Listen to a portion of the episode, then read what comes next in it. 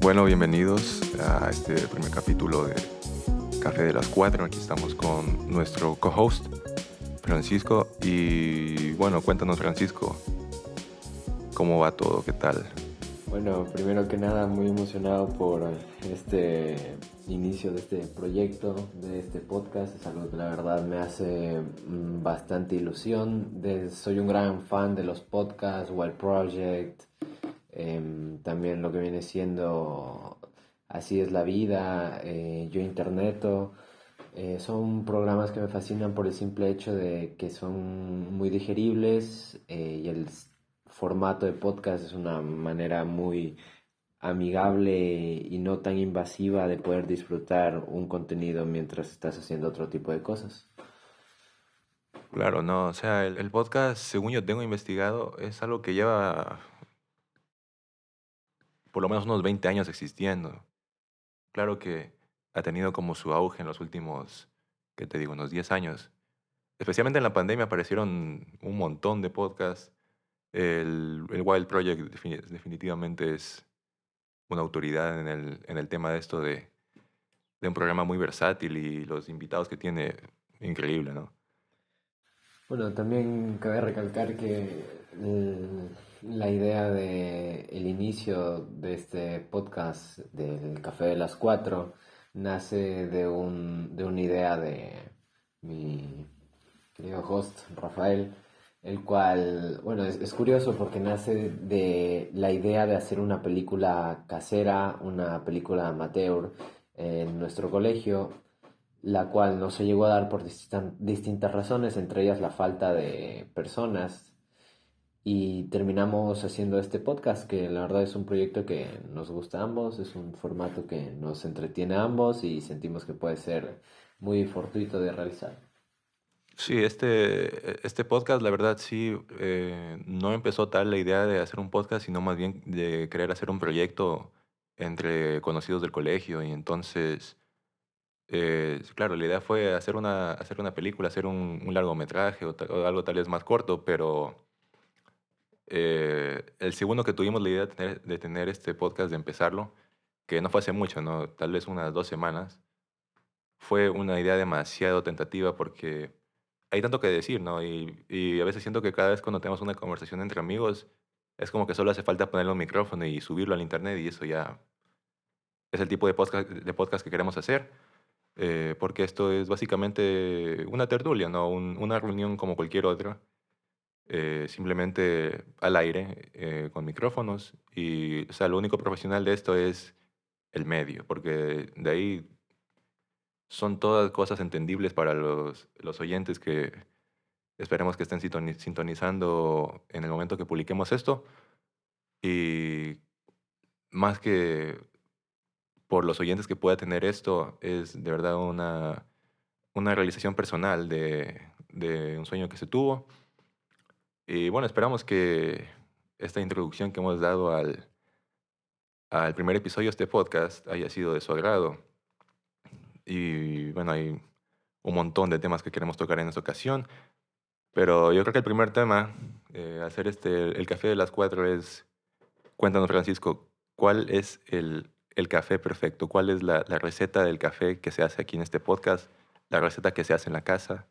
¿Cuál, cuál es el, el café verdadero? ¿Cómo se debería hacer el café? Uf, eh, tema bastante complicado. A ver, eh, esto depende bastante de la persona, pero por ejemplo, a mí me gusta mucho el café de pasar, que si bien es mucho más trabajoso que el café en polvo que lo pones y lo quieres ya, se me hace muy rico, como ni siquiera necesita de tanta azúcar, el sabor es muy concentrado. Me recuerda mucho a este sentimiento de cuando ibas a la casa de tu abuela y te servía un buen café pasado en uno de estos vasos que son como completamente de metal y que cuando se caen hace una bulla tremenda con una empanada me, mm, se me hace un sentimiento muy nostálgico y por eso me encanta el café de paso. ¿Y a ti? Claro, no, o sea, yo, yo tomo el café eh, dulce, la verdad, pero yo lo que le pongo de dulce también le pongo de cargado, porque a mí, a mí sí me gusta que esté... El olor del, del café más, o sea, más bien el olor, el olor cuando te lo vas a tomar, creo que eso es la mitad de la satisfacción de, de una buena taza de café, porque ese aroma es como que solo ese aroma te despierta, porque es, es algo bastante agradable, ¿no? Y sí, eh, yo también concuerdo con eso del... Te, te lleva un sentimiento de nostalgia a tu niñez, porque yo, yo en lo personal no he sido un gran consumidor de café desde, desde pequeño, pero últimamente sí es eh, una de mis bebidas favoritas, porque simplemente tiene ese, ese elemento, ¿no? De, de que grandes y pequeños toman la misma bebida, claro que con diferente preparación y con diferentes gustos, porque solo aquí en, es- en este país hay mil maneras de hacer este café y todas pueden estar correctas o todas pueden estar mal, pero la verdad no importa, porque eh, sí es una bebida muy representativa del lugar donde estamos y también de la cultura que tenemos. Y obviamente, eh, en lo personal es, es algo, algo perfecto, algo que no sé si es que se podría vivir sin eso, sin un desayuno con un buen café. Eso acompaña cualquier comida. Y, y bueno, también el, el nombre del Café de las Cuatro es como, como para incluirlos en este, en este como, como sociedad, como que están sentados aquí en la mesa con nosotros. Obviamente no nos pueden ver en estos momentos. Probablemente en el futuro, esperemos, pero claro, ¿no? Eh, es muy exquisito el café. Y, y bueno, ¿no? Esa sería mi respuesta, un poco larga, pero Ah, la Está, respuesta. está bien, está bien. Bueno, a mí me gustaría acotar el por qué decimos ponerle café a las 4. Bueno, en cierta parte de Ecuador, en lo que viene siendo la sierra, es muy común que entre las 4, 5, 6 de la tarde eh, se consuma pan con café, de, es como, como un almuerzo allí. Es un momento de sentarse, relajarse, comer un pan, un café y agarrar el resto de energía que necesitabas para poder finalizar el día de una manera óptima. También cabe recalcar que la cultura del café es algo que está muy marcado en, más que todo en la gente latinoamericana, Colombia, Perú, Chile, Argentina, Ecuador. Tú mencionaste que no eras un gran consumidor de café desde pequeño, eh, yo soy todo lo contrario. A mí, desde que tengo memoria, me han dado café. Sé que en otros países esto es como ilegal porque es considerado un- una especie de droga, pero realmente no lo he sentido como tal. Es más un- es como una bebida más, es una experiencia más. Un día que está muy lluvioso, un día que está muy frío, como el día de hoy eh, nos veamos un cafecito, en el desayuno no puede faltar para empezar bien el día de, con bastantes energías. Entonces es algo muy cultural aquí, no es tanto como por... eh, me encanta el café, me encanta, me encanta, me encanta. O sea, sí nos encanta, pero es también parte de nuestra tradición y por eso también está el nombre del café las cuatro, cual es bastante local, por así decirlo. Claro, no, sí, definitivamente de acuerdo con, con todo eso. Eh, porque yo yo le podría escribir un poema al café si es que, si es que me diera la tarea, porque sí, la verdad que la influencia que tiene en nuestro país y en nuestro continente es extremadamente alta, es, una, es un ícono, digámoslo así. Y bueno, hablando de íconos, creo que ya es hora de que empecemos nuestro primer tema, que supongo yo que todos los oyentes que están escuchando esto lo conocen. Es el, el cantante, rapero, productor, diseñador de moda, como quieran conocerlo, pero de alguna manera lo conocen a el señor Kanye West. Y ha surgido bastante información sobre él en los últimos días, las últimas semanas, porque bueno, ha habido mucha controversia respecto a, lo que, a los comentarios que ha estado haciendo, su comportamiento en los últimos años. Y bueno, vamos aquí a hablar un poco sobre lo que conocemos, ¿no? Como personas normales. No somos expertos para nada en estos temas de, de la psicología, ni tampoco eh, lo conocemos en persona para decir muchas cosas que ningún medio certifique. Sino que, bueno, simplemente vamos a adentrarnos ¿no? en este personaje que es muy conocido, que lleva muchos años en su industria. Es obviamente una autoridad en lo que hace, eh, sin importar eh, su vida personal. Y, y bueno, cuéntanos, Francisco, ¿qué, ¿qué nos puedes decir tú sobre el señor Kanye West, el, el famoso músico de la, de la década de los 2000? Bueno, em, la verdad yo no conocía a Kanye West hasta 2019. Sé que viene siendo un gran influyente en el medio desde 2004 que sacó su primer álbum. Em, pero lo que yo he visto es que es un personaje bastante polémico. Es de los personajes que me hacen preguntarme dónde se marca la línea entre criticar al artista y criticar a su obra. Eh, eh, me he dado cuenta eh, de que si bien es un, me parece un productor increíble, revolucionario en el medio, como lo fue con el álbum que sacó, que no fue directamente formato físico, sino fue este tipo de álbum que iba modificando en las redes y cambiaba versiones, el orden de los temas lo cual revolucionó bastante. Donda, que también fue muy revolucionario para la época, todo el, el circo mediático que se formó en este álbum con su supuesta ascensión al cielo en la presentación en, este estadio, o la, la aparición de la Kardashian en, en la boda vestida de blanco, tipo un culto, siempre se me hizo algo muy em, como único de Kanye West. Disfruto mucho de sus canciones, siento que son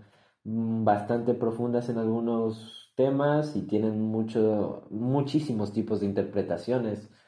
Pero la verdad difiere un poco con lo que viene siendo el artista Kanye, que tiene muchos comentarios algo agresivos y y no sé, muy polémicos, muy marcados, muy de derechas, lo cual es un peligro considerando que la revista Forbes lo incluyó entre las 100 personas más influyentes de los 2000.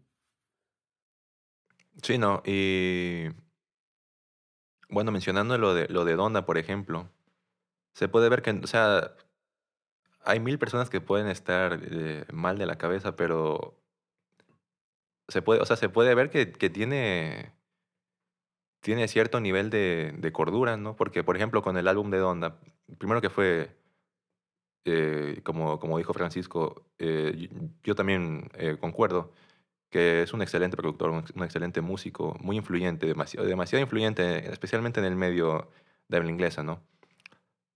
Y bueno, más que nada, yo no lo veo solo como, como un músico, sino también como, ni como un diseñador de moda, sino también como un empresario, ¿no? Porque todo lo ha logrado monetizar. E incluso cosas como la, polémica que se ha levantado, este cuento lo conocemos de, toda la, vida, ¿no? Con políticos, con artistas, con cualquier, persona de alto, de alto perfil, que toda publicidad es buena publicidad, ¿no? Entonces, eh, hay, hago ahí esa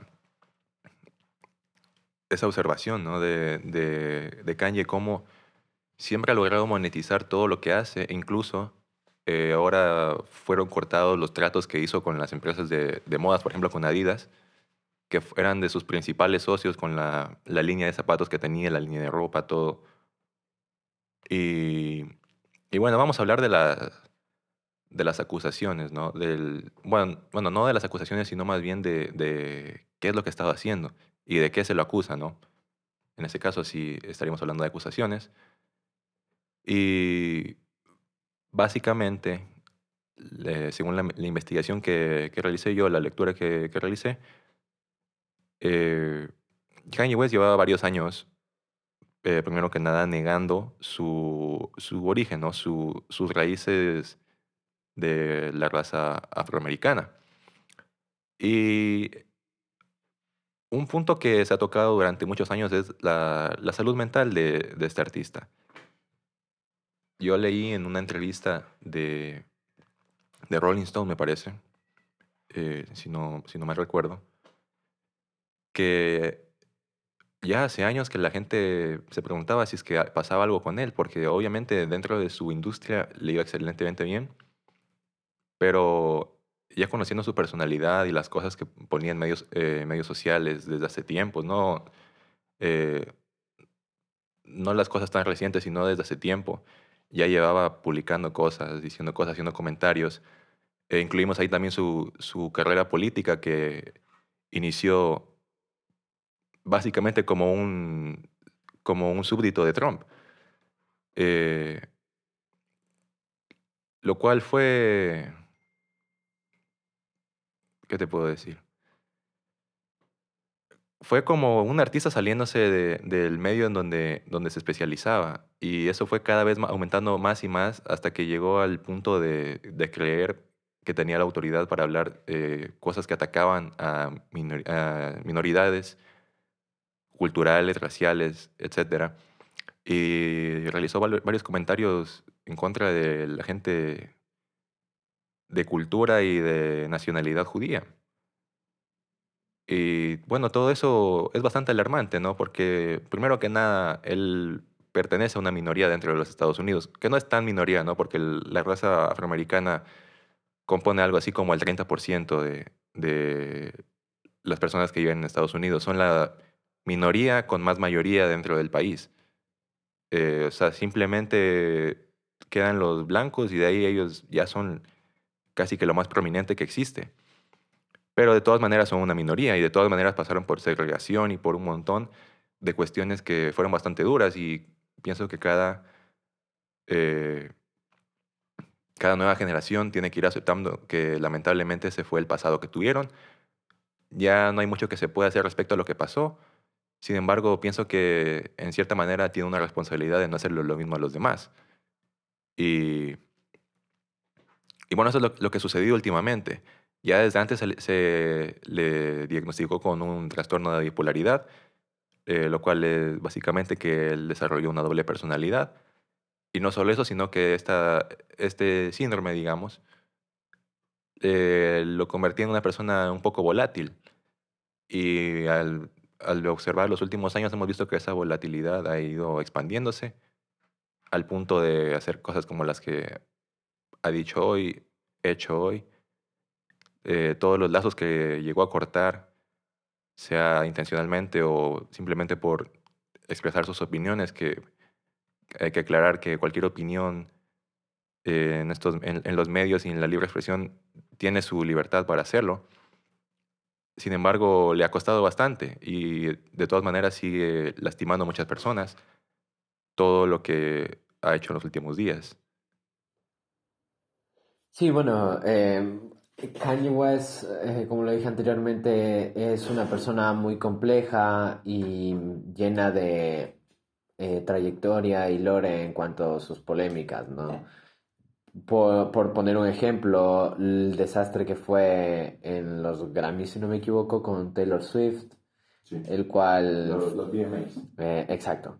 Donde fue a entregar el premio a Taylor Swift, pero antes de hacerlo dijo que se lo merecía Beyoncé, porque tenía uno de los mejores videos musicales de la historia. Eh, incluso este acto tuvo tanta repercusión que el propio presidente en ese entonces, Barack Obama, lo trató de estúpido, de grosero. Eh, claro que no era el momento ni el lugar para decir ese tipo de cosas, pero yo siento que desde este, este conflicto fue el que hizo un boom en la cabeza de Kanye West y dijo, polémica, puedo sacarle provecho a este tipo de cosas. Dentro de lo malo puedo aprovechar y monetizar, porque como tú lo dijiste, aparte de productor, diseñador de modas, cantante, es un empresario, pues supo manejar todo este tipo de polémicas desde la manera monetaria. No por algo era considerado un multimillonario hace no mucho de sus recientes declaraciones, ¿no? Aprendió a sacarle provecho a todas las polémicas y se dio cuenta que mientras más eh, conflictos o comentarios eh, polémicos tenía, más repercusión le daban y siento que vio esto, tomó el mal ejemplo, eh, la mala frase ¿no? y popular que dice que toda publicidad es buena. No considero que esto sea verdad. Eh, Kanye West lo llevó a un límite, como lo fue con sus últimos comentarios antisemitas y racistas, incluso llevando una camiseta que decía White Lives Matter. eh, en burla del movimiento de Black Lives Matter.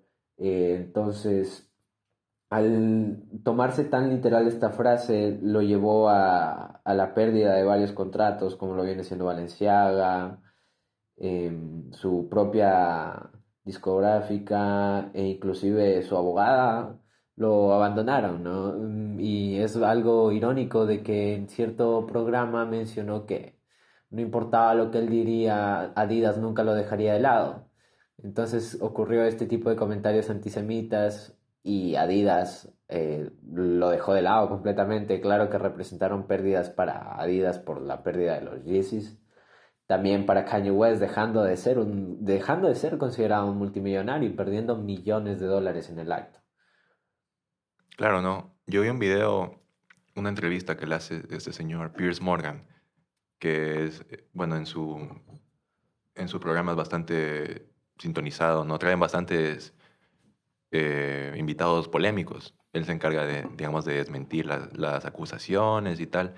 Y ahí Kanye dijo que, o sea, con un tono como de decepción, que le quedaban como alrededor de unos 100 millones de dólares. Pero estamos hablando de una persona que tiene o bueno, en su momento tuvo, digamos, por poner un número, unos más, unos más de 10 negocios, 10 industrias. O sea, eso es, es impresionante, ¿no? Para una persona que se lo conoce mayormente como un músico, pero es que tenía tanto más que solo eso. Y significó una gran pérdida para, para él. Sin embargo, se puede ver en esa entrevista que a pesar de tantas pérdidas y tantos contratos eh, que ya fueron cancelados, tantos puentes que, que fueron destruidos por, eh, por, sus palabras y que le, quitaron oportunidades y todo tipo de posibles caminos a, aumentar su éxito, se puede ver que sí ha tenido, ha tenido un efecto en, en él. Se puede ver que está un poco más calmado pero ¿a, qué precio, no? Eh, es definitivamente una persona muy compleja. Se puede ver que no, es, no está del todo perdido, pero es una, tenemos que considerar que es una persona muy influyente, que es una persona que muchos, eh, muchas personas han oído a lo largo de los años y como tiene una trayectoria tan grande, tiene una demográfica de, admiradores y de, eh, espectadores en los medios y, en Spotify, en Apple Music, en tal, eh, tiene una audiencia inmensa. Y no ha perdido tanta audiencia como para que una persona que lo admiraba en ese momento, cuando no era tan públicamente odiador de ciertos grupos sociales, puedan seguirlo en esos pensamientos, porque hay personas que cuando admiran a alguien pueden incluso ir a reflejar su comportamiento. Y entonces eso es como que, de cierta manera, a, un artista eso le llena de, orgullo, de, de, confianza en, lo, en que tal vez estoy haciendo bien las cosas porque me siguen apoyando, o porque tal vez hay personas que yo no sabía que pensaban de esta manera y ahora me están apoyando, que tal vez no eran mis seguidores, pero ahora ya lo son. Y entonces eso, te muestra, digamos, de cierta manera que a pesar de haber perdido tantas cosas y de estar sufriendo en estos momentos un, golpe bastante grande a su ego, a su personalidad, a sus negocios, obviamente a su dinero, también, también la, la reciente amenaza, ¿no? De Spotify a quitar todo su catálogo de la plataforma, lo cual ya se lo hicieron, por ejemplo, a una persona que también tiene un podcast, ¿no? El comentarista del UFC, Joe Rogan, y, y bueno, no, o sea, pese a, tanta, a tantas amenazas que ha tenido, y no solo en, en estos momentos, sino ya han pasado bastante tiempo, hubo el, los famosos incidentes con el actor eh, Pete Davidson, que incluso él le mandó amenazas de muerte. Y todo simplemente porque estaba saliendo con su ex esposa. Entonces podemos ver ahí simplemente un, patrón de una persona que sea verbal, sea física, sea mediática, la agresión que tiene para, para alcanzar sus metas también la tiene en contra de otras personas. Y eso nos lleva a pensar bastante, ¿no? En las imperfecciones tan grandes que pueden tener, no solo imperfecciones, porque creo que eh, ya está, ya está muy corta la palabra imperfección para la personalidad de este artista. Podemos ver las carencias y los problemas serios que tienen, incluso en personas que han llegado muy lejos y que soñáramos llegar tan lejos como ellos, que han estado en tan alto estandarte por 20 años, incluso más otras personas que llevan prácticamente, prácticamente toda su vida en la industria. Y bueno, no te lleva a pensar que son personas que, que están en, muy alta estima por sus oyentes, que es, es un mundo ¿no? de, espectadores. Tú puedes ser un arquitecto, puedes ser un médico, puedes simplemente ser una persona que le gusta hablar en frente de otras personas. Eh, siempre la gente va a oírte, o sea, ese es el medio por el cual se transmite tu arte, así sea lo que sea que hagas. Y entonces eso te lleva como a, como a reflexionar, ¿no? Claro, eh, completamente de acuerdo contigo y este tema nos lleva a, a ver, dos grandes dilemas y una matiz. Em, el primero es separar el arte del artista. Eh, Kanye, yo adoro la música de Kanye West, soy muy fan de su música, de su capacidad de producción, mas sin embargo no, no me agrada Kanye West como persona por todo este tipo de comentarios y es realmente indefendible. Entonces prefiero separar la música de Kanye West de Kanye West para precisamente poder disfrutar de la obra sin estarme condicionando a esta obra lo compuso un antisemita, antisemita, un racista. Y es lo que considero que debería hacer Spotify en este tipo de casos. No veo justo que retiren todo el catálogo de canciones de Kanye West por el simple hecho de sus comentarios. Claro que sería una forma de castigo o represalia por lo que ha dicho, pero no, no va de la mano su música con sus comentarios. No ha hecho canciones racistas, no ha hecho canciones antisemitas, ni nada de este tipo. En caso de que haya sido así, estoy completamente de acuerdo con que las bajen de la plataforma. Ahora, la matiz, lo que mencionaste de Joe Rogan. Eh, a él lo, lo banearon, si no me equivoco, de Spotify y retiraron todos sus podcasts. Eh, una eminencia en, en este, en esto del podcast, pero en este caso estoy completamente de acuerdo, pues sus comentarios realmente eran un peligro para la salud pública y la, lo que se vivía en el momento, ¿no? Este tipo de comentarios de antivacunas, eh, no me parecía, es, es, un medio de desinformación. La, sí, la desinformación. Eh, que, o sea, no puedes desinformar a, las personas en ese momento que era tan crucial para lo del COVID, de, de, la vacuna o meterles miedo, decirles que no se vacunen, porque Estados Unidos le estaba pasando fatal en lo del COVID. No lo supieron manejar, nadie lo supo manejar, nadie estaba preparado para este tipo de cosas pero es cierto que Estados Unidos era de las principales naciones eh, que contaban con una gran cantidad de, de antivacunas, ¿no? De anti... Siendo, siendo de los países con más poder adquisitivo para tener vacunas, ¿no? O sea, es un poco irónico. Sí, eh, es bastante irónico. Aún recuerdo en las noticias cómo había protestas de miles de miles de personas por que les obligaban a llevar la mascarilla. Entonces, este tipo de comentarios solamente iban a crear más indiferencia en las personas y si alguien estaba con la duda de vacunarme o no vacunarme y al escuchar a Joe Rogan decir que no es buena, entonces obviamente no mm, se iban a ir por ese lado, no, no, no se iban a vacunar. Ahora, eh, el, el lema de un gran poder conlleva una gran responsabilidad, ¿no? Em, eh, lo, lo, llevo, o sea, lo traigo de esta frase porque la considero muy correcta. Kanye West, al ser tan influyente, debió haber tenido muchísimo más cuidado con los comentarios que decía, porque, o sea, literalmente está siendo categorizado como de las 100 personas más influyentes por la revista Forbes.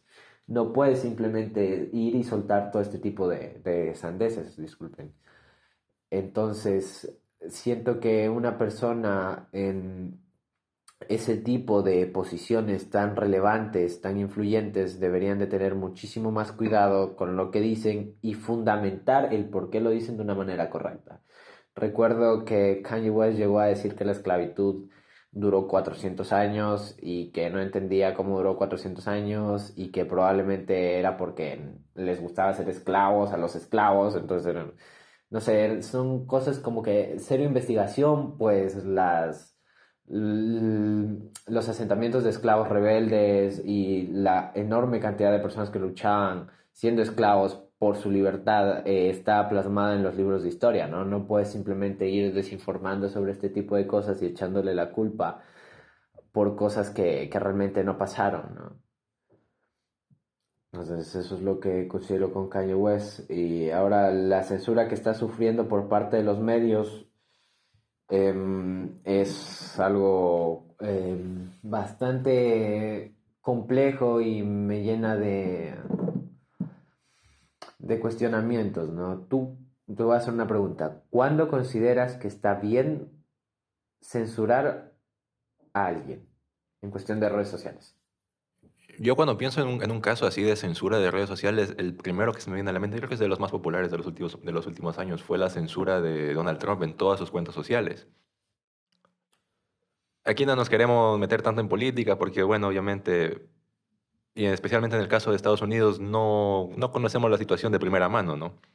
Pero en el caso de, de lo, del atentado, bueno, si se, lo, si se lo puede categorizar de esa manera, del 6 de enero de 2021, fue, así como lo, dijo Francisco, ¿no? de, de la responsabilidad que tiene una persona influyente de cuidar sus palabras y de no incitar a la gente a hacer, eh, como en el caso de, de, este atentado, ¿no? actos vandálicos. Y no solo actos vandálicos de cualquier tipo, sino atacar a una autoridad, a un, a un edificio autoritario de gran importancia para el país. Y bueno, yo creo eh, que lo correcto no, no es censurar a la cuenta, sino tratar de censurar lo, o sea, como te digo, ser específicos y buscar la, la raíz de esas cosas, o sea, buscar los, las publicaciones, los comentarios, todo ese tipo de cosas y censurarlas. Pero yo creo que si es que le ponemos una, una cinta en la boca a todo el mundo que no nos parezca lo que diga, haga o no haga que, que la gente haga cosas malas, porque de todas maneras la libertad está en las personas, ¿no? Nadie está obligándolas a hacer, sino que eh, siguen tan, tan apasionadamente un movimiento o defienden tan fuertemente sus ideales o tienen problemas, ¿no? Que, que les llevan a expresarse de maneras tan descabelladas, a destruir propiedad, a atentar contra la vida de otras personas, contra la vida de seguridad nacional, en este caso del, del 6 de enero. Creo que fue lo correcto para ese momento, sí. Censurar la cuenta de, de Trump era lo que se debió hacer. Pero hablando idealísticamente, la libertad de expresión creo que sí se debe mantener eh, sin ningún doble estándar. Si es que la prometemos, tenemos que cumplirla, especialmente en un medio de comunicación como digamos puede ser las redes sociales o el Internet en general, porque las redes sociales solo son, solo son un pequeño pedazo, un pequeño canal de información que no porta ninguna bandera y como tal debería darle la libertad a la gente de que en ellos está la responsabilidad de saber lo que es bueno y lo que es malo, de saber cuándo compartir su opinión.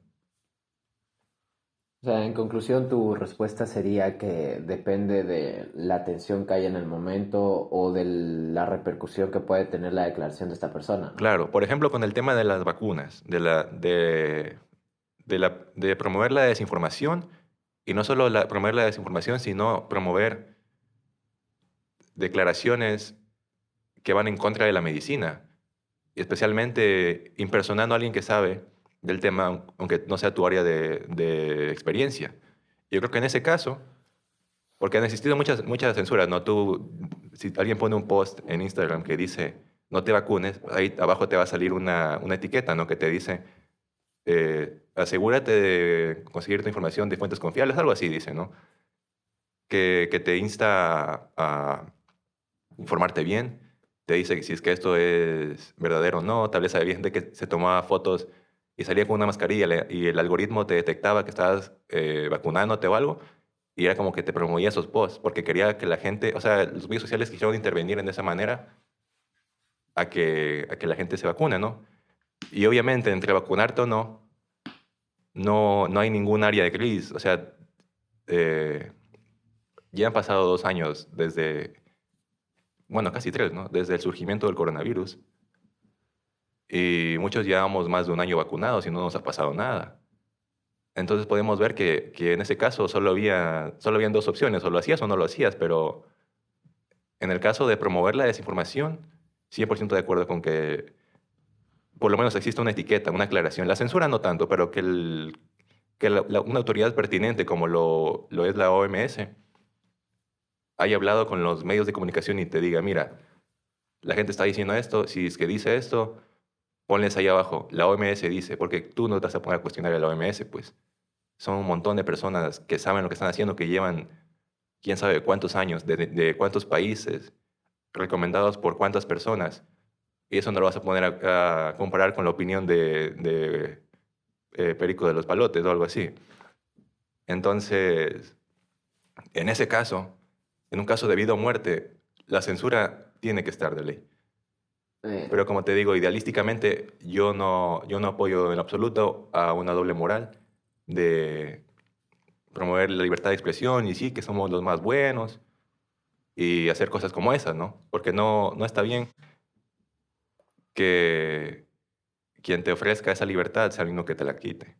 Eh, ok, y en, y en circunstancias como lo que fue Trump, Trump y el Capitolio, que fue como, no, no lo hizo directamente, fue muy listo, no, no dijo vayan a atacar el Capitolio, sino que dijo defendamos los derechos, la libertad, todo esto, ¿no? Em, en el caso de incitaciones a crímenes por parte de una figura pública influyente, ¿estás de acuerdo con este tipo de censuras? Yo creo que lo más, lo más lógico, porque tú cuando ves la, la cuenta de alguien en medios sociales, tú, ah, tú asumes que es esa persona la que está hablando, o sea, tú no asumes que, que la mamá, que sí, que le cogió el teléfono y le escribió esas cosas. Claro. Yo lo que creo es que más que censura, se debe tratar con la ley del lugar donde está esa persona. Entonces, si es que tú estás promoviendo cosas terribles como lo puede ser el terrorismo, el vandalismo, como puede ser eh, incluso el lenguaje eh, vulgar eh, en contra de, grupos raciales, ¿no? Como, como lo es la, reciente habilidad de, poner un, insulto racial en Twitter. Entonces, claro, yo, yo sé lo que, lo, que yo digo es que la ley debería, de alguna manera, cuando es una persona pública, ¿no? por ejemplo, que yo sea un asambleísta de aquí del Ecuador, y yo me pongo a hablar sin filtro, hablando tonterías, insultando a la gente, instándolos a, cometer actos violentos, no, sé, no, no, ni siquiera violentos, o sea, puede ser un robo, cualquier cosa, pero que sabemos que son ilegales y que sabemos que son, son, son crímenes con una pena bastante, bastante alta. Yo sí creo que ahí debe más bien entrar la jurisdicción de cada país, porque son, son autoridades públicas autoridades que pueden ser eh, celebridades o lo que sea, pero o sea, tienen su autoridad, tienen sus seguidores, tienen su país de residencia y creo que tienen la responsabilidad de, de no esto que se, esto que se llama la... Se llama... bueno, se me fue, pero era básicamente la obligación que tienen las personas, sean quien sea, de seguir la ley y que la ley les caiga con el mismo peso. Entonces, sí, definitivamente una de las soluciones, porque obviamente Trump, eh, como dices, Trump se lavó las manos, no tuvo, o sea, tú no encuentras ninguna evidencia de que, de que haya dicho vayan y, y, ataquen y hagan todo eso. Porque primero que nada, yo no creo que sea una persona que no sea inteligente, porque para que haya sido presidente cuatro años, no puede estar cualquier persona ahí. Para que sea un empresario con tanto, con tanta ¿qué te puedo decir? Es un veterano de su industria. Tiene tantas, tantas riquezas, tantas propiedades, corporaciones, negocios internacionales. O sea, es una persona que no ha parado por nada, que ha buscado y ha conseguido. Obviamente nació en un hogar pudiente, pero, o sea, yo creo que también sabía de cierta manera que podía llevarse fuera de contexto, así no haya sido su intención. Igual sabía que podía llevarse fuera de contexto porque tú diciendo algo que sea tan ambiguo, ¿no? Como defender a tu país, hay personas que se lo van a tomar, porque hay personas que son muy patriotas, especialmente en Estados Unidos. Es un país muy patriota. Es un país que se basa en el Se basa, patriotismo. se basa en el patriotismo, en, en tener armas como símbolo de ser americano, cosas así. La a las enmiendas, todo ese tipo de Hay, hay un montón de cosas que te puedo decir que son extremadamente tóxicas de, de pensamiento de personas extremistas. Obviamente son extremistas porque tú no ves a todo norteamericano que piensa de la misma manera. Yo creo que ahí ya entra bastante responsabilidad de parte de la persona que dice.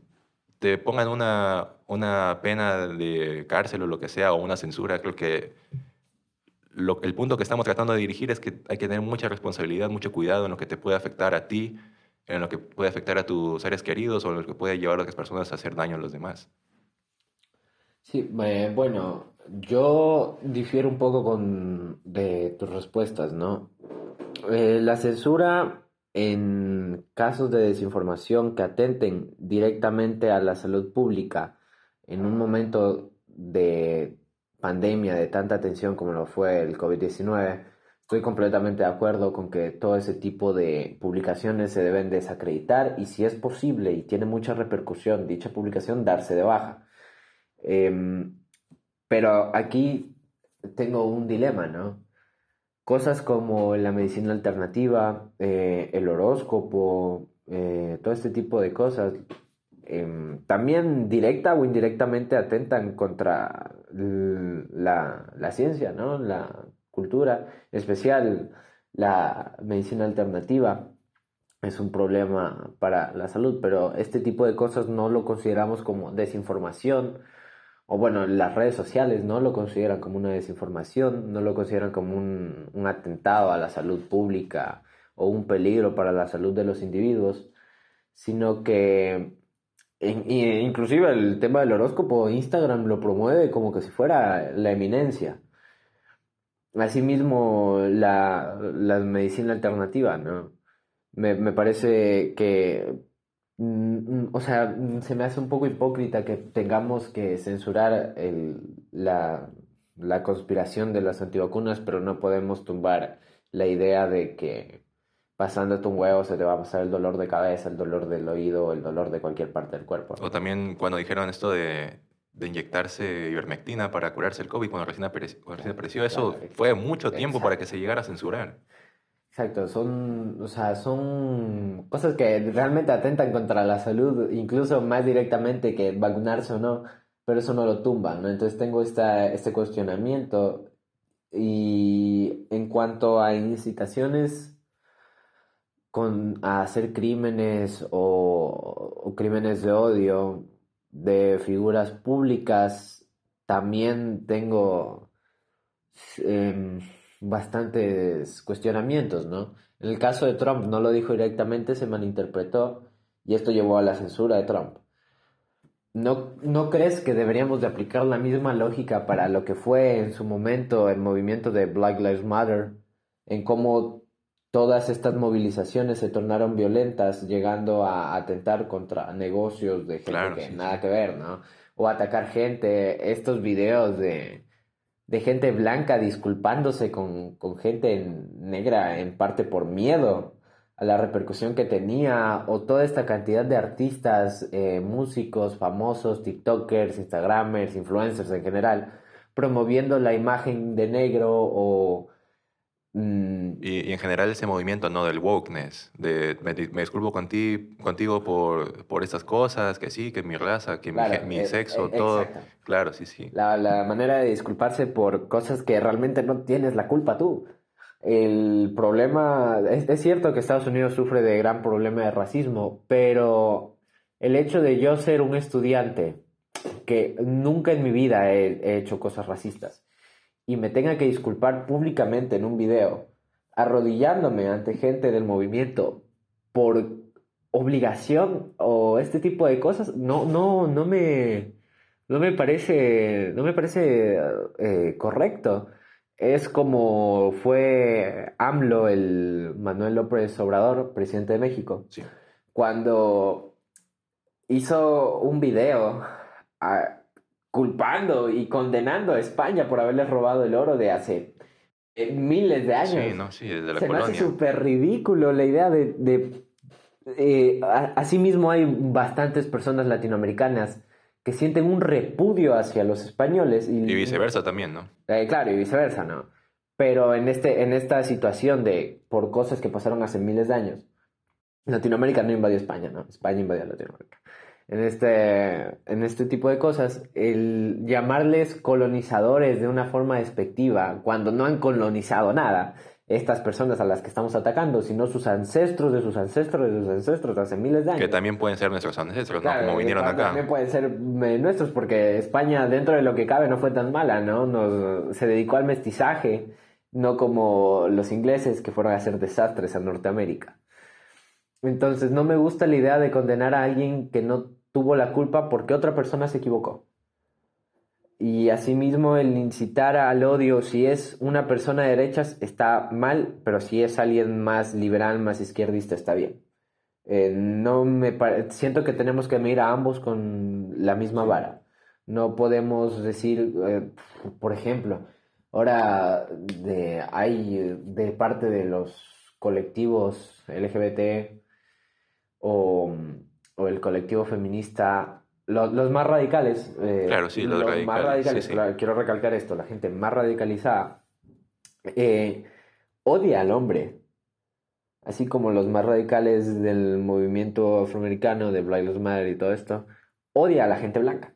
Entonces, eh, no, no me parece que debamos de odiar a todo un sector por actitudes claro, machistas. Una doble moral sería eso. Claro, una doble moral. No podemos, o sea, si, si fuera al revés, fuera horrible como que, eh, o sea, son estereotipos, es juntar a todos en una sola masa y juzgarlos por ello. No, no me parece justo y peor incitar a crímenes de odio eh, de este estilo, ¿no? Si ataco, si ataco a, a los hombres está bien, pero de ser al revés es... claro, debería, debería dar igual, ¿no? Estoy, estoy, igual atacando a alguien. Estás atacando a una persona, no, no importa, independientemente de su cultura, de su formación, de su sexo, de todo, estás atacando a una persona. Estás atacando a un ser pensante. De, entonces, no mm, siento que debería de medirse con ambas, mm, ambas barras. No digo que una esté menos mal que la otra. Digo que ambas están mal y que ambas deben de ser juzgadas de la misma manera. Claro que existe un contexto histórico y todo ello, pero hay cosas que simplemente ya no aplican para, para la sociedad hoy en día, ¿no? Mm, exacto, eso es lo que, es lo que quiero llegar a, a la conclusión, ¿no? De que la libertad de expresión eh, está bien, pero si quieres que todos tengan libertad de expresión y vas a aplicar sanciones por el tipo de cosas que digan, no necesariamente quitarles la voz, sino sanciones por lo que dicen, porque tú puedes decir libremente lo que quieras, pero eso no te exime de las consecuencias, ¿no?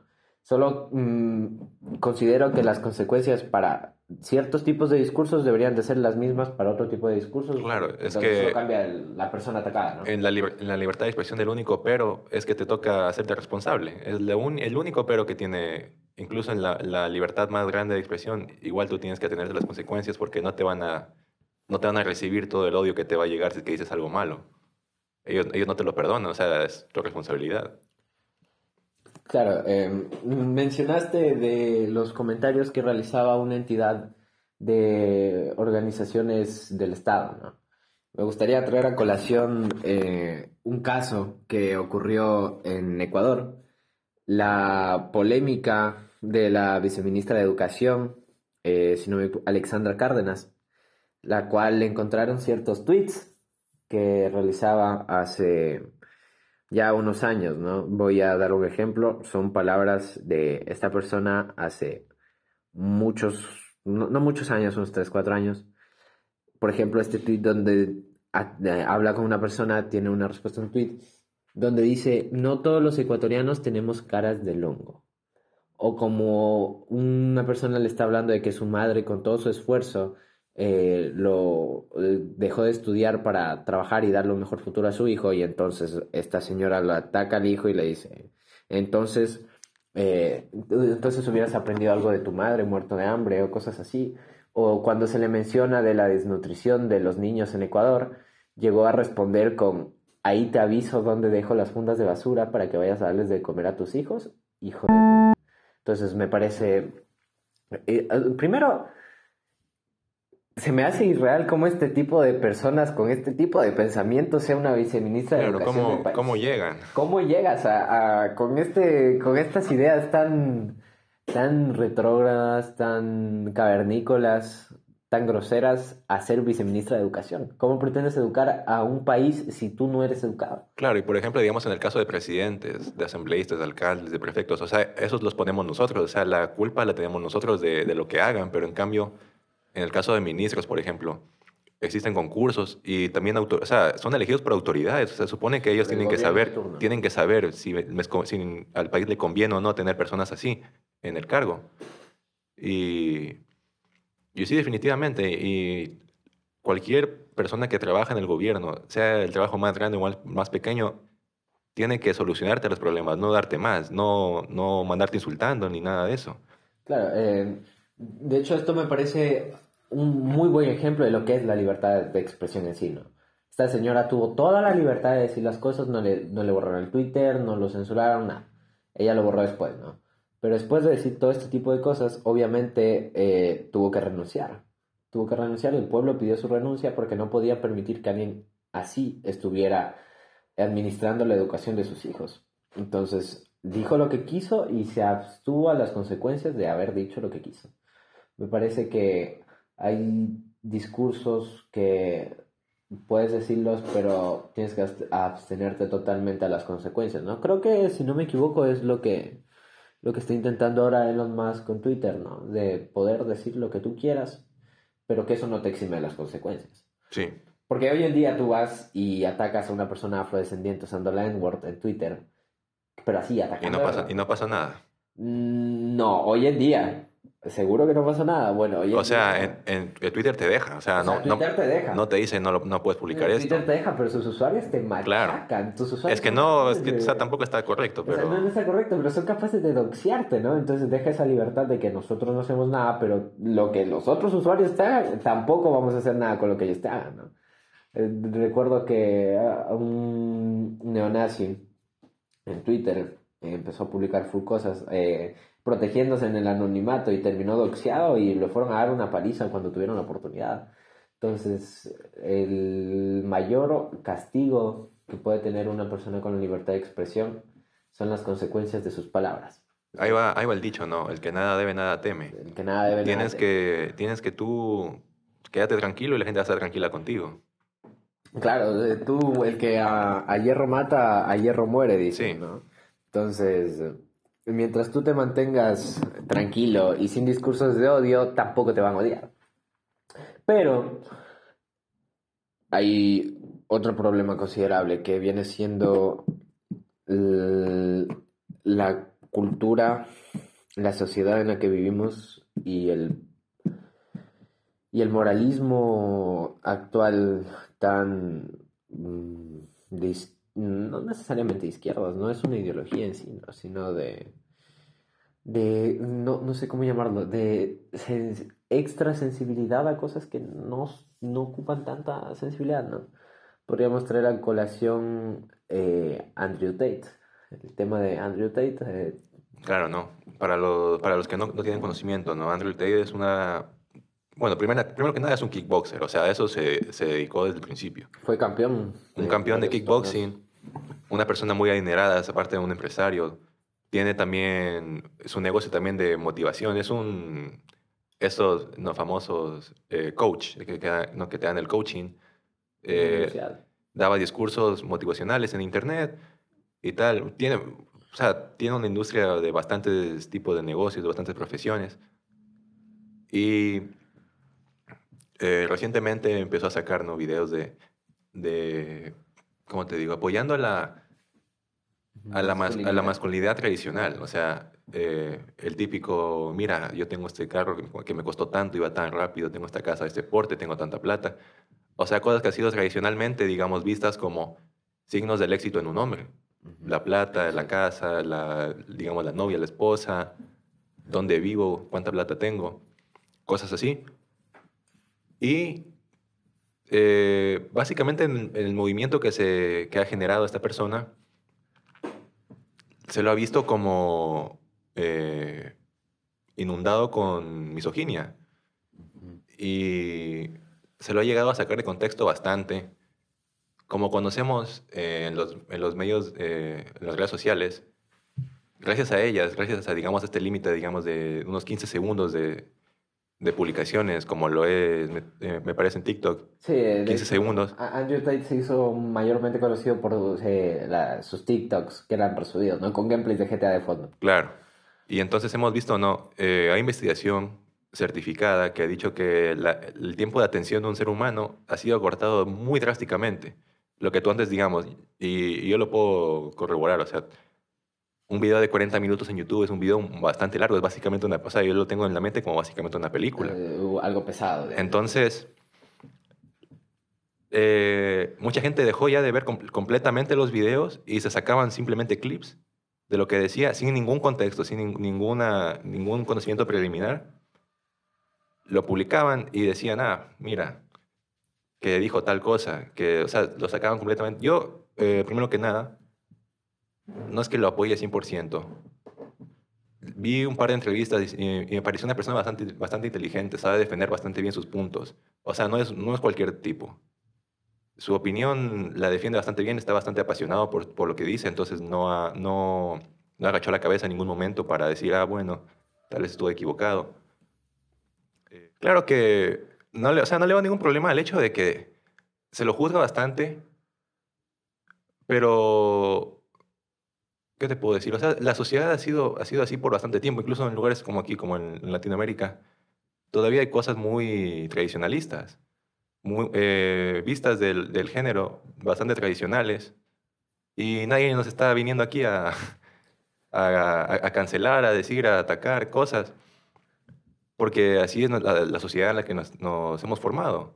Y, digamos, si yo pienso diferente a otra persona, igual, igual no le doy el respeto que se merece, eh, como cualquier otra persona.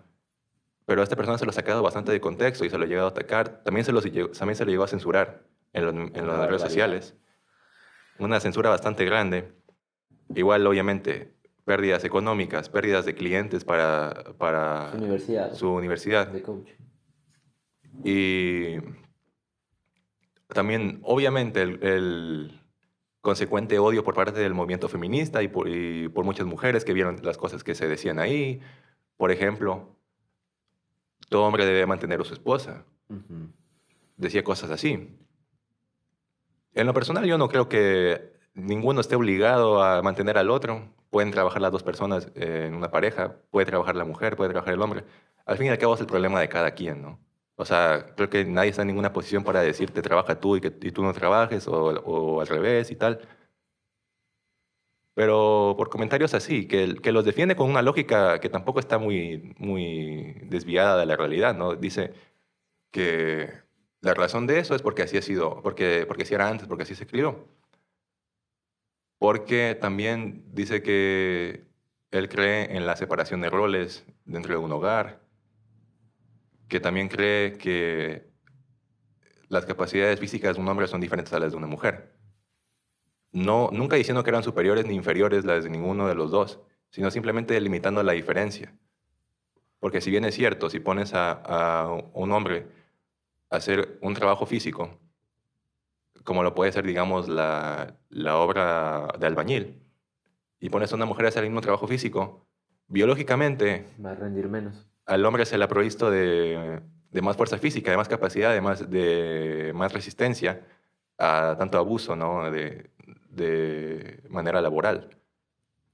Y creo que el hecho de, hacerse loco, digamos, por así, así decir la expresión, y decir, no, eso no es así, y al hecho de que, digamos, si yo fuese una mujer y, y- y se me ofreciesen mantener, o sea, yo tampoco, yo tampoco me quejo, ¿no? Entonces, yo creo que más que el hecho de que, o sea, yo creo que más que como medios atacar a personas así, ya está en cada quien cómo, cómo yo recibo esa información. Eh, como repito, apoyes o no a los pensamientos de una persona que esté en, en un alto perfil social y en Internet, es bastante importante que los medios te dejen hablar. Y también son, yo de todo lo que pude investigar de este hombre, nunca llegó a promover ningún tipo de violencia, ningún tipo de abuso, ningún tipo de... ¿Qué te puedo decir? Desigualdad. Ningún tipo de, de claro, de, de, desproporcionalidad entre los deberes de un hombre y una mujer. Te daba diferentes, o sea, te ponía diferencias, ¿no? Tú haces esto, tú haces esto, pero al final ambos hacen. aclaraba que ambos eran responsables, que de ninguna manera uno es superior al otro, sino que simplemente él hablaba, ni siquiera de, poner al hombre como superior, sino de decir, yo soy hombre, entonces yo te voy a enseñar cómo me manejo yo siendo hombre. ¿Qué hago yo? ¿Qué tengo yo de prioridades? ¿Qué, hago yo por otras personas? ¿Y, qué puedo aceptar yo de los demás? Y creo que si es que esta persona fuese una mujer, haría exactamente lo mismo. Te diría, mira, yo soy, yo soy mujer, yo hago esto, yo espero recibir esto, yo tengo la capacidad de hacer esto, yo quisiera llegar a, a tal, voy a, hablarle, voy a hablarle a un público femenino porque eso es lo que yo soy, entonces eso, eso es lo que yo sé. Porque obviamente, por más que intentemos, aquí eh, en este momento somos dos personas ¿no? de, de, sexo masculino. No vamos a ponernos a, a, hablar de problemas de ser mujer ni a quejarnos de, de, cómo es, porque no sabemos cómo es. Entonces yo siento que hay, hay una doble moral ahí, obviamente. Porque tú dices, ah, estás atacando a las mujeres, pero, pero después te están atacando a ti por ser hombre y hablar de cómo es ser hombre. Exacto. Entonces ahí, o sea, no tiene nada de sentido eso. A ver, uh, a mí me gustaría acotar eh, algo, ¿no? Anteriormente se consideraba que la mujer tenía que permanecer en la casa, la mujer tenía que comer, eh, que, perdón, eh, que cocinar, que hacer los labores de la casa, porque la mujer no servía para nada más. Eh, Andrew Tate... Y se las protegía, ¿no? Porque en tiempos, claro. de, en tiempos de los inicios de la humanidad se las protegía porque... Porque tenían ellas, la capacidad ellas podían, de dar vida. Y podían dar a luz, sí, podían dar a luz. Entonces, si es que no hubiese, si no hubiese sido por eso, estuviésemos prácticamente extintos. Sí, Porque eh, tú manda a una mujer o un hombre, igual un animal no va a distinguir de, de quién es quién y los va a matar a ambos. Exactamente. Eh, entonces, antes se creía que la mujer pertenecía a la casa porque no servía para nada más. Lo que Andrew Tate plantea es que el, el, o sea, tú como esposo, tú como hombre, debes mantener a tu mujer porque se lo merece porque claro. es lo que, lo que merece. Como un deber, no como algo de orgullo, es como, como un deber lo dice. Ajá, lo, lo, hace como, debo hacer esto porque mi pareja merece tener todo este tipo de cosas, todo este tipo de facilidades. ¿Por qué? Porque, porque quiero, quiero dárselo, no porque considere que no puedo hacerlo por ella misma, sino porque me nace hacerlo, ¿no? Entonces ahí está la diferencia entre ambas cosas. Es como que si yo quisiera a ti darte un café, hacerte un café. Y claro, yo, yo, no te voy a preguntar por qué me lo das. ¿Qué, qué hice yo? O, sea, o, sea, te hago el café porque me nace hacerlo, no porque considere que no puedes hacértelo. Claro, sí. Entonces, también se me. El, el, caso de Andrew Tate fue una censura, pero demasiado brutal. Le tumbaron Twitch, lo banearon de Instagram, de, de YouTube, creo con, que. Y con un daño mínimo, ¿no? O sea, claro, no hubo ninguna el, acción. Su, su principal fuente de ingresos, desde luego que no son las redes sociales. No tiene una network brutal, eh, pero se me hace, o sea, no sé, se me hace muy, muy extraño que, que, que, incluso lo banearon de Uber Eats. No podía pedir Uber Eats. Imagínate. Por este tipo de, por este tipo de declaraciones, ¿no? Eh, pero se me hace hipócrita que Andrew Tate queriendo decirnos cómo debe de ser un hombre o promoviendo la masculinidad tradicional se ha atacado de esta manera, pero por ejemplo, Tania Lucelli, quien básicamente se basa en que el hombre eh, dice lo mismo que Andrew Tate, pero desde la perspectiva de las mujeres, ¿no?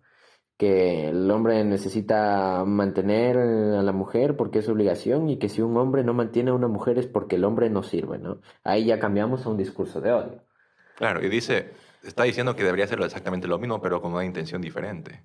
Exacto, él lo dice porque se lo merece y él dice porque si el, mujer, si el hombre no lo hace, eh, no sirve como hombre, ¿no? O es un fracaso como hombre, es un fracasado. Ya tiene que ser 100% proveedor. Y luego se, y luego se quejan porque...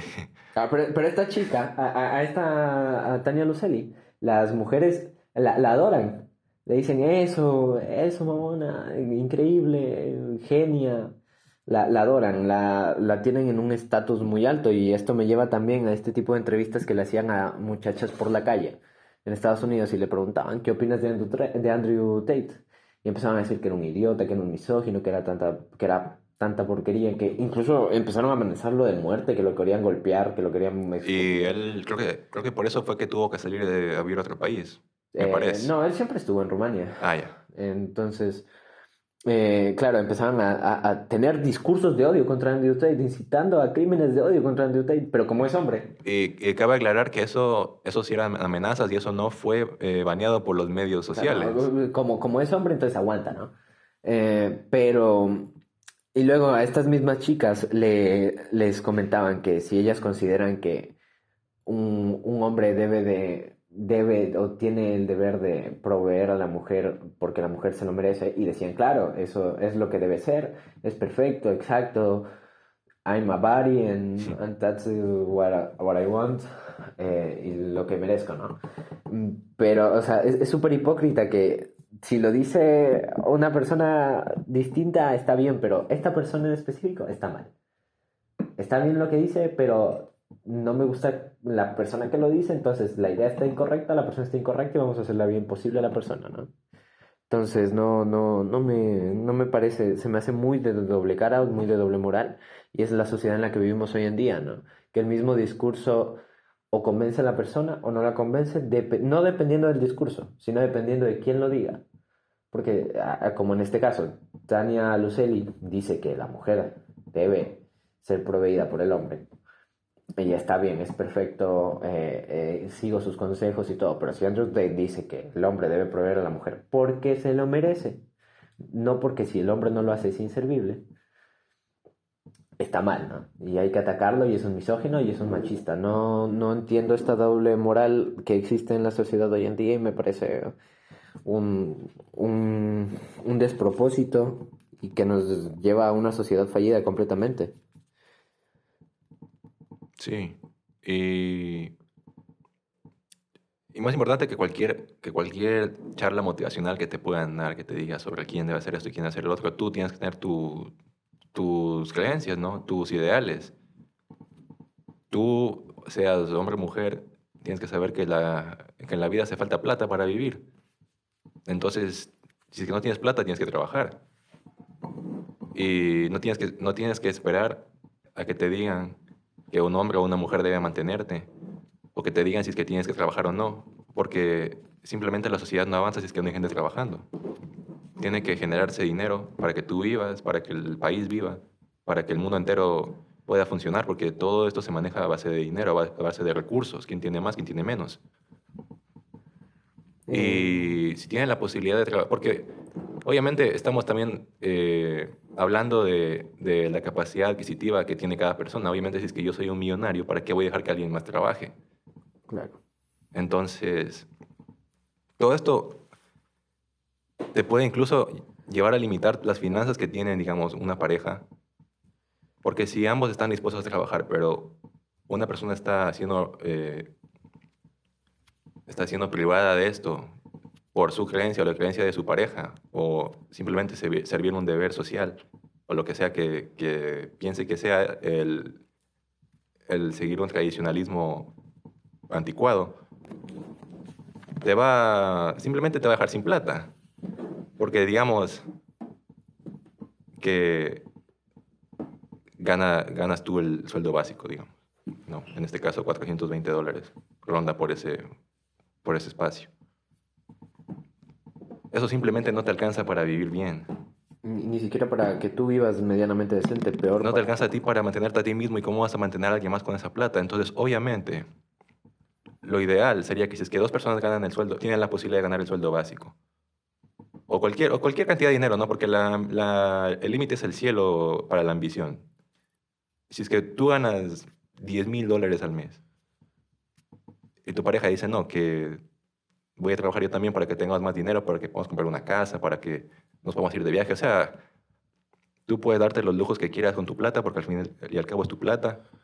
Si, tú, si alguien más está dispuesto a, a compartir sus finanzas contigo, muchas gracias, no vas a decir que no, porque eh, en un mundo tan inflado, en un mundo con tanta pobreza, decirle que no a, a dinero bien habido, obviamente, ¿no? Porque el dinero mal habido siempre hay que decirle que no. Pero, pero a todo eso, o sea, ¿cómo vas a esperar que, que en YouTube, que, que en Instagram, que en Facebook te digan, acepta ese dinero, no aceptes ese dinero, da tú ese dinero? Simplemente, o sea, simplemente es, es la, el estandarte en el que hemos puesto a la opinión de, la, de las demás gente respecto a nuestras vidas. Eh, claro, com- completamente. Y más que todo es que hoy en día vivimos en una sociedad tan... vivimos en una sociedad, no, personalmente. Em, Vivimos. em, estamos en una situación donde en nuestro país, no conozco otros países, voy a hablar específicamente de Ecuador, si ambas personas, mm, mm, si papá y mamá no trabajan, es imposible mantener el hogar. En, en, con sueldos regulares, ¿no? Porque hay excepciones.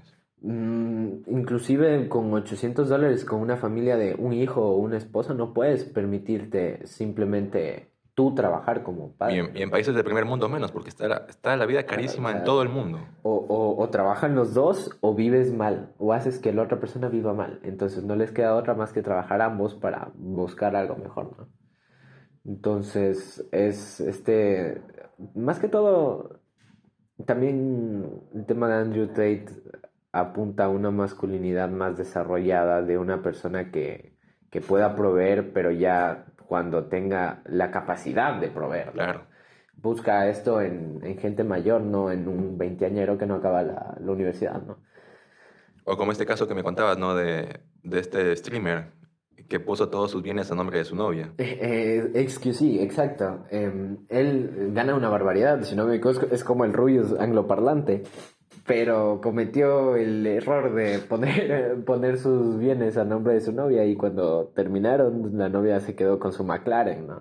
Y, ni siquiera como, o sea, ni siquiera se dignó a repartirlo o algo como por compromiso de haber estado en la relación con la otra persona y porque sabes que ese carro lo pagaron o entre los dos o él. Entonces, eh, en este caso lo pagó él, si no me equivoco.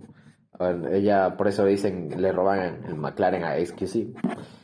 Y, y, no sé, se me hace muy irrespetuoso y, algo horrible que, que, la exnovia se haya puesto un directo a decir cómo funciona la. cómo funciona. Eh, ¿Cómo lo aplico al español?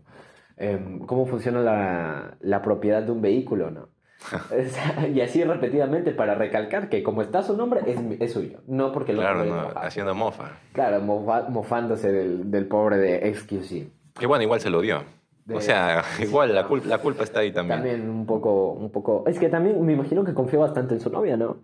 Claro, no, cual, cualquiera, no, cualquiera uno piensa que nunca termina eso. Claro, dice, uy, es mi novia, no me va a hacer esto, pero...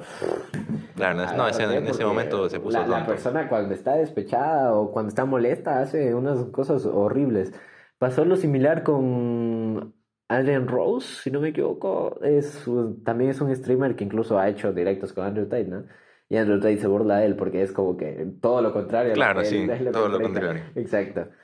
Y su, su novia lo, lo dejó, se llevó cierta parte de su dinero y como para humillarlo, se abrió un OnlyFans.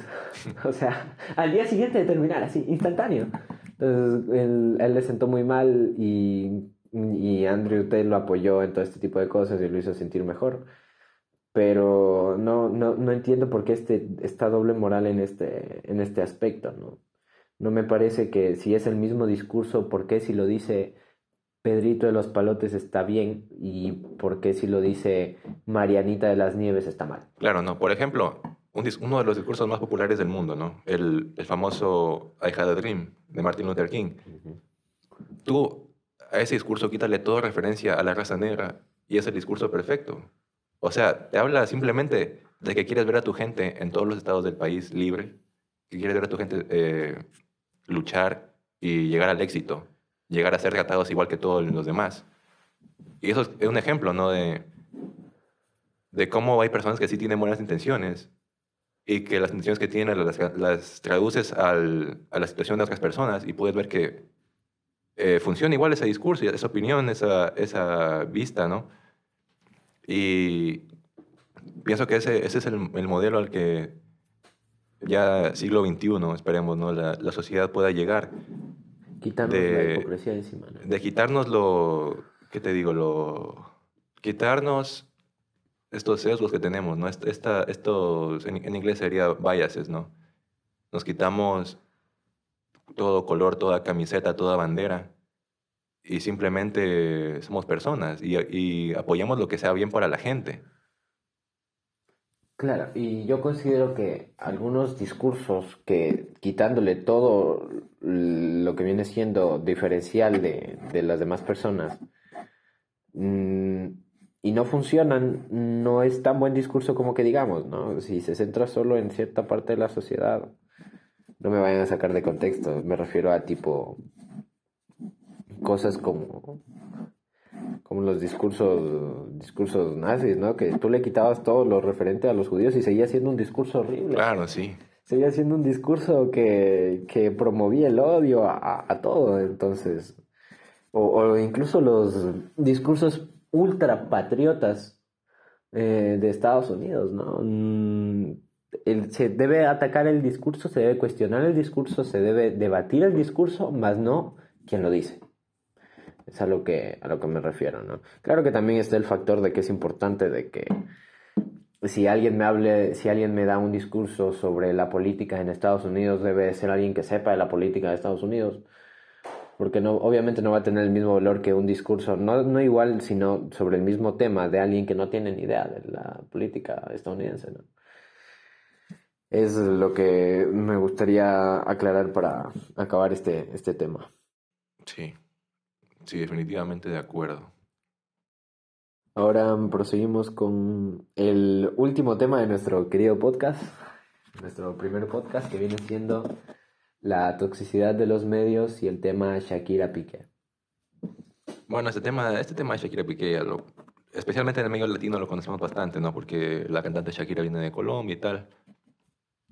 Fue- estuvo casada por varios años con el futbolista del, bueno, exfutbolista ahora, del Club Barcelona de España. Y bueno, hemos visto, ¿no? Cómo, cómo ha tenido tanta repercusión pública. Que tenga repercusión ya es problema, ¿no? De allá.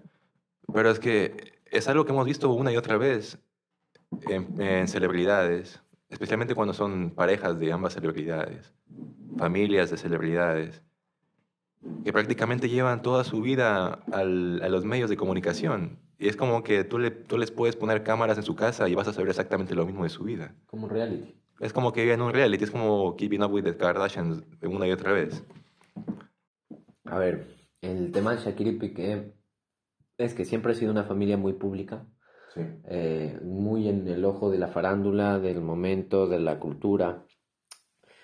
Y yo considero, en, en mi humilde opinión, que si tú quieres hacer pública tu familia o tus asuntos y todos en la familia están de acuerdo, o los participantes, me parece bien, está bien, como Keeping Up with the Kardashian, no, no, no sé, perdón si lo pronuncié mal. Eh, ellos, to- todos ellos estaban de acuerdo en hacer este tipo de reality. Y eran adultos todos. ¿no? Claro, y eran También. adultos y se hizo, ¿no? Ahora, involucramos niños, no, no me gusta que, así como no me gusta que bauticen a un niño siendo muy, no teniendo conciencia de lo que es un bautizo, tampoco me gusta que graben a un niño sin su consentimiento completamente, ¿no? Porque un niño no sabe la repercusión que puede tener. Así como los hijos de Shakira y Piqué no saben la repercusión que puede tener que salgan en los medios. Claro, eso nos lleva, por ejemplo, a la, al famoso caso que salió hace un año, ¿no? Del, del niño que sale en la portada del álbum de Nevermind de Nirvana, que sale ¿no? un niño desnudo en una piscina, y ya de grande metió un juicio, y fue por bastante dinero. Lo ganó, ¿no? Y- lo perdió. Bueno, desconozco de la, desconozco de la naturaleza del caso, pero la cosa es que, o sea, sí tenía razón, que le tomo, te tomo foto desnudo de niño. Claro que no- es inofensivo, porque de niños y de grandes es completamente Claro, distinta nues- nuestra composición. Pero, pero claro, imagínate cosas así que pueden generarle traumas a un, a un niño de que momentos duros de su vida estén captados para siempre. Con el Internet todo está para siempre hasta que eh, se acabe el mundo. Y no solo eso, sino que se ha cubierto tanto por los medios de la separación de tus padres, toda la relación de ellos también. O sea, es como que, como que le meten muchas versiones a tu propia vida y tú no sabes en qué creer porque eso- tú, eras, tú eras niño cuando pasó eso. Entonces después cuando llegas a ser grande, la historia de tu vida te la llega a contar un periódico. O, o lo tienes en YouTube, ¿no? O lo, o lo tienes todo en YouTube. O hay, eh, hay en este momento no can- la- las canciones de Shakira, que básicamente saca una canción en contra de tu padre. Una, no, dos. Dos canciones, ¿no? Y entonces, no, en, eh, como ac- aclaramos que esto es pura opinión personal, no creo que es lo más correcto, ¿no? Para, para la familia de cada quien, que llegue a haber tanta atención por parte de los medios que obviamente se la brindan, porque no es que ellos se meten a, a sacarte la información, se la brindan voluntariamente las personas, que puede generar bastante daño para ellos mismos, para ti, y claro que se monet- como- llevamos a- diciendo todo este programa, de lo que sea que tú hagas que te haga polémico vas a monetizar. Especialmente en el lugar de un artista. Porque tú, el pop, por ejemplo, el género del pop, se ha llenado increíblemente de personas contando sobre su drama personal, sobre sus pasadas relaciones. Y prácticamente llegan a monetizar de su sufrimiento Exacto. escribes una canción de cómo te traicionaron y se vuelve tendencia en un segundo, porque la gente va a compartir ese sentimiento que tienes tú, porque obviamente todos somos humanos, ¿no? Entonces, si tú dices, una, si, tú, si tú escribes una canción sobre cómo se siente tomarte una taza de café, todo el país del Ecuador va va a entender cómo se siente eso. Entonces, mientras ellos más puedan mostrarte su vulnerabilidad, tú más vas a simpatizar con ellos y más vas a odiar al antagonista supuestamente de esta historia. Y obviamente Piqué no tiene un micrófono en, enfrente todo el tiempo, como lo tiene Shakira, por ejemplo. Y eso te lleva, ¿no? a, te lleva a pensar que la historia la cuentan los ganadores. Existe ese dicho, ¿no? Sí, eh, aquí difiero un poco contigo en el hecho de que mm, está un, poco mal visto o mal moralmente crear una canción en base de algo que te pasó, ¿no? Yo considero que debemos de agregar una matiz, un, extra, ¿no? Considero que está mal crear canciones sobre las infidel- infidelidades que sufriste si afectas a tus hijos y tu Claro. pareja también es pública completamente. Claro, no. En, en ese caso, en ese caso lo decía en ese. Claro, o sea, por ejemplo, si tu pareja no es pública, no es artista y te traiciona y te nace crear el sentimiento de hacer una canción sobre eso, se vuelve un éxito, está bien porque nadie va a ir a atacar a tu ex. Nadie sabe quién Claro. es tu ex, nadie va a ir a Es, atacarlo. es como un dispositivo de catarsis solo para ti, porque nadie más, nadie, más está a entender- involucrado, no- claro. no, van a entender el sentimiento de que te traiciona. Pero, o sea, pero no tienen a un, pero no un tienen enemigo nadie a quien. quien desquitarse, Claro, sí. no tienen un antagonista. Caso que no pasa con, con el tema Shakira Piqué. Shakira saca dos canciones, saca mm, Monotonía y la otra no recuerdo bien, pero es la que dice Te felicito que me actuado. Ah, sí, te felicito, sí. Ajá. Entonces, el problema aquí es que estás involucrando directamente en la carrera de Piqué. Estás dejándolo mal públicamente, estás afectando a sus ingresos, estás afectando a tu familia. Ingresos que los comparte con los hijos que tienen entre Claro, los dos. no, no, solo afec- no solo le molestas el bolsillo a Piqué, también le molestas el bolsillo a tus hijos y a las posibilidades que pueden tener en un futuro, ¿no? Que en este caso yo considero que están más que, más Claro. que aseguradas sus Están arreglados de por vida. Pero igual, siempre pueden tener un poco más. En eso se basa el capitalismo, supongo. Em, entonces, no comparto ese tipo de cosas y se me hace súper horrible. Eh, no sé si llegaste a ver videos de cuando fue, se descubrió, o sea, o Shakira admitió públicamente que Piqué le fue infiel, como Piqué iba al- a retirar a sus hijos de su entrenamiento de fútbol y llegaban camare- eh, camarógrafos, perdón, camareros, eh, camarógrafos gritándole, Piqué, ¿por qué le hiciste a Shakira? ¿Con quién fue? ¿Hubo Sí, relación sí. sexual? Mientras los hijos están ahí. Y están todos amontonados y hay un montón de gente, un montón de cámaras preguntándole a tu papá por qué le fue, le fue infiel a tu mamá. Eso debe ser súper traumático. Sí. Eso debe dejar secuelas horribles.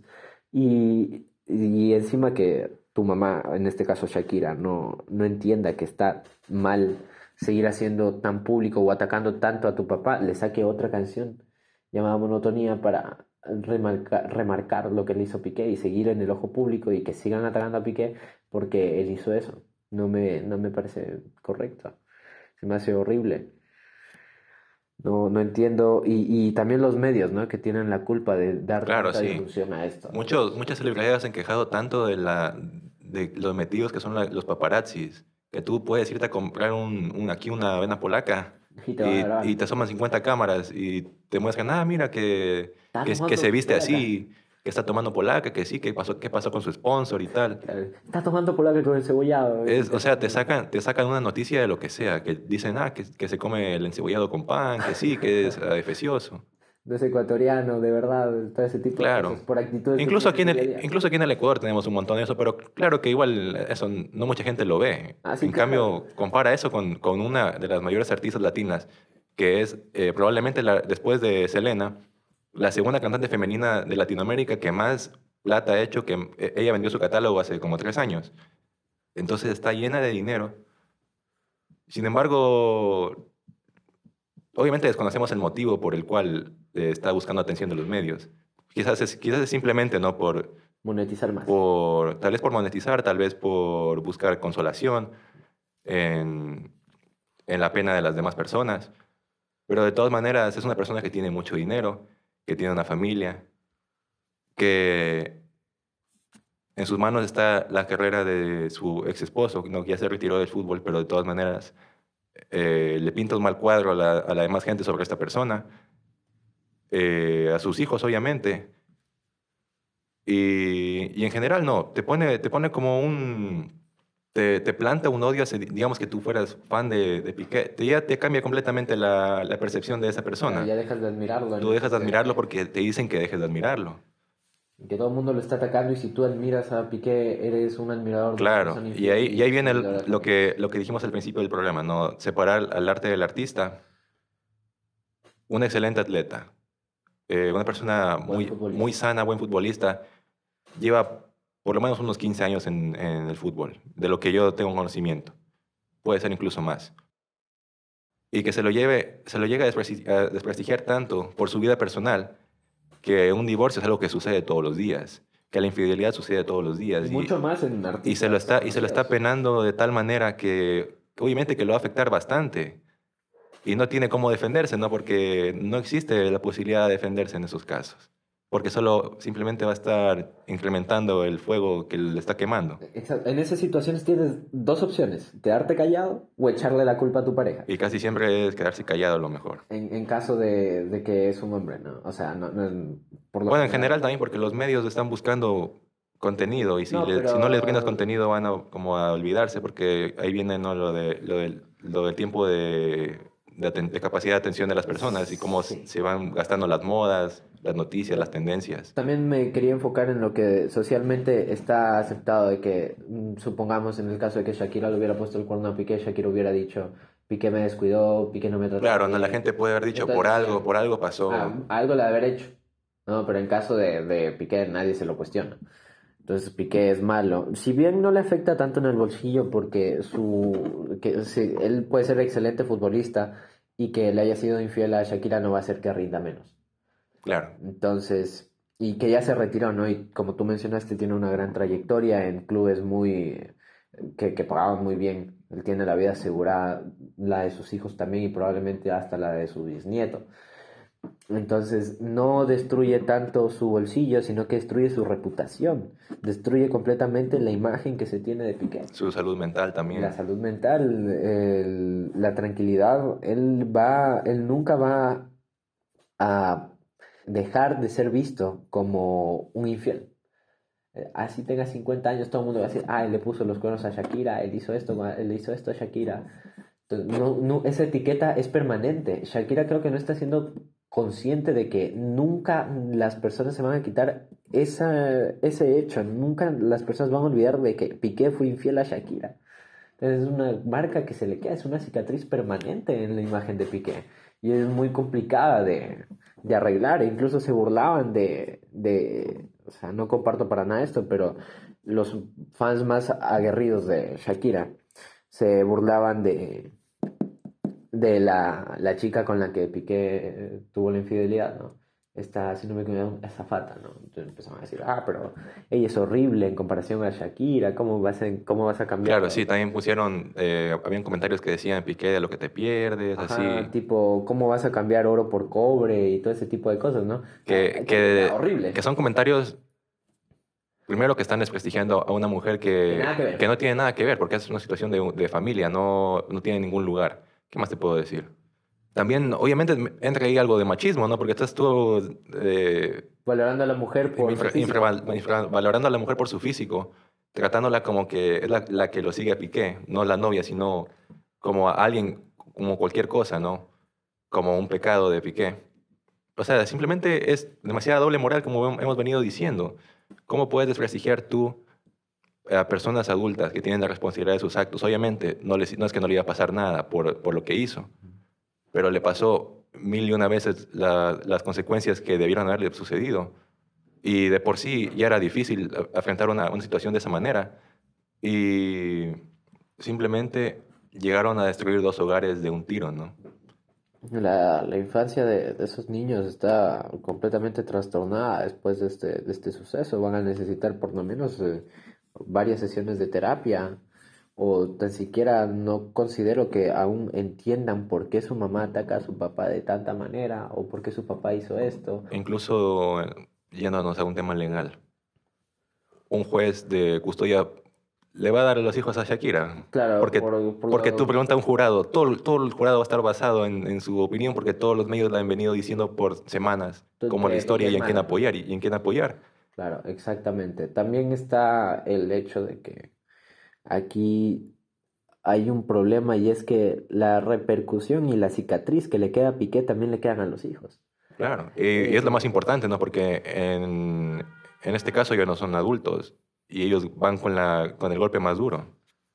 Eh, Exacto. Eh, para ir finalizando el tema y asimismo este podcast, me gustaría aclarar que a diferencia de nosotros, por ejemplo, en nuestro caso, si alguno de nuestros padres se llegase a divorciar, nuestros compañeros de clase no se van a enterar.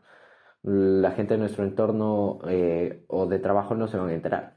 Pero toda su clase sabe que su papá le puso el cuerno a su mamá, ¿no? Y entonces lo van a, la cantidad de bullying que va a recibir es brutal o el tipo de comentarios horribles.